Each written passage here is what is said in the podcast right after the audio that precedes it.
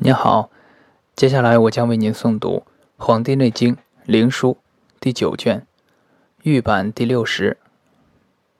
皇帝曰：“予以小针为细物也。夫子乃言上合之于天，下合之于地，中合之于人。予以为过针之意矣。愿闻其故。”岐伯曰：“何物大于天乎？”夫大于真者，为五兵者焉。五兵者，死之备也，非生之惧。且夫人者，天地之震也，其不可不参乎？夫治民者，亦为真焉。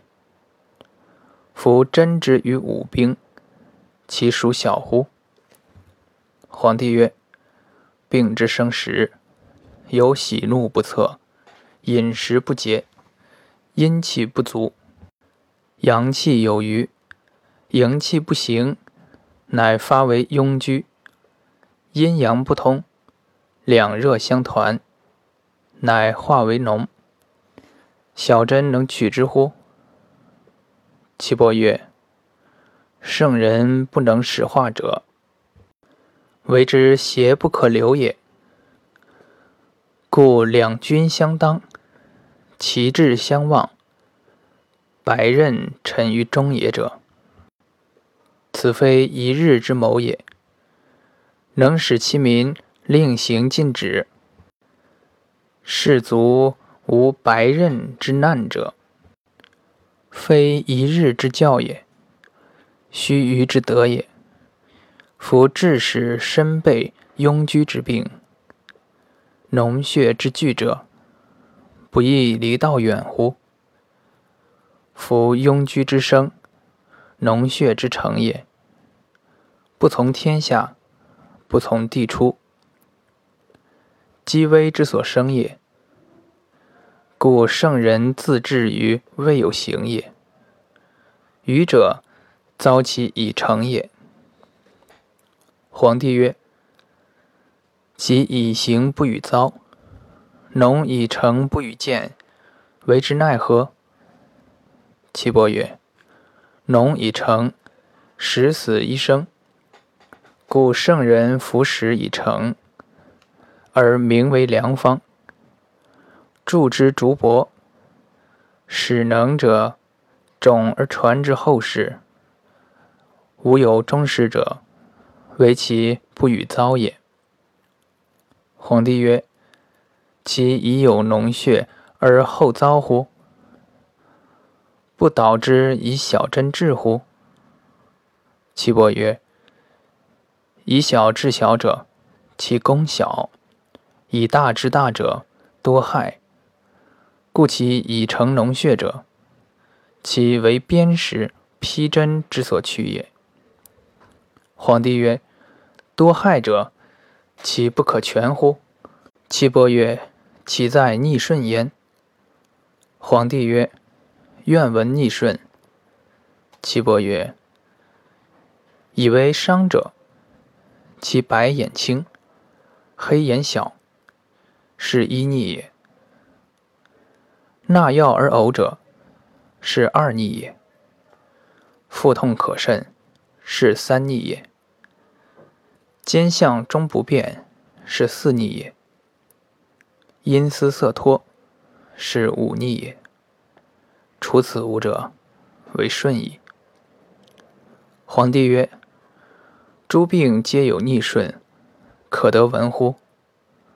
岐伯曰：“腹胀、身热、脉大，是一逆也；腹鸣而满，四肢轻，泻。”其脉大，是二逆也；逆而不止，脉大，是三逆也。咳且搜血，脱行，其脉小尽，是四逆也。咳，脱行，身热，脉小已急，是谓五逆也。如是者，不过十五日而死矣。其腹大胀。四莫清，脱行，泄肾，是一逆也。腹胀便血，其脉大，时绝，是二逆也。咳，搜血，行肉脱，脉团，是三逆也。呕血，胸满隐背，脉小而急，是四逆也。咳呕，腹胀且孙泄，其脉绝，是忤逆也。如是者，不及一时而死矣。公不察此者，而刺之，是为逆之。皇帝曰：“夫子之言真甚峻，以配天地。上属天文，下夺地纪，内别五脏，外次六腑，经脉二十八会，尽有周纪，能杀生人，不能其死者，子能反之乎？”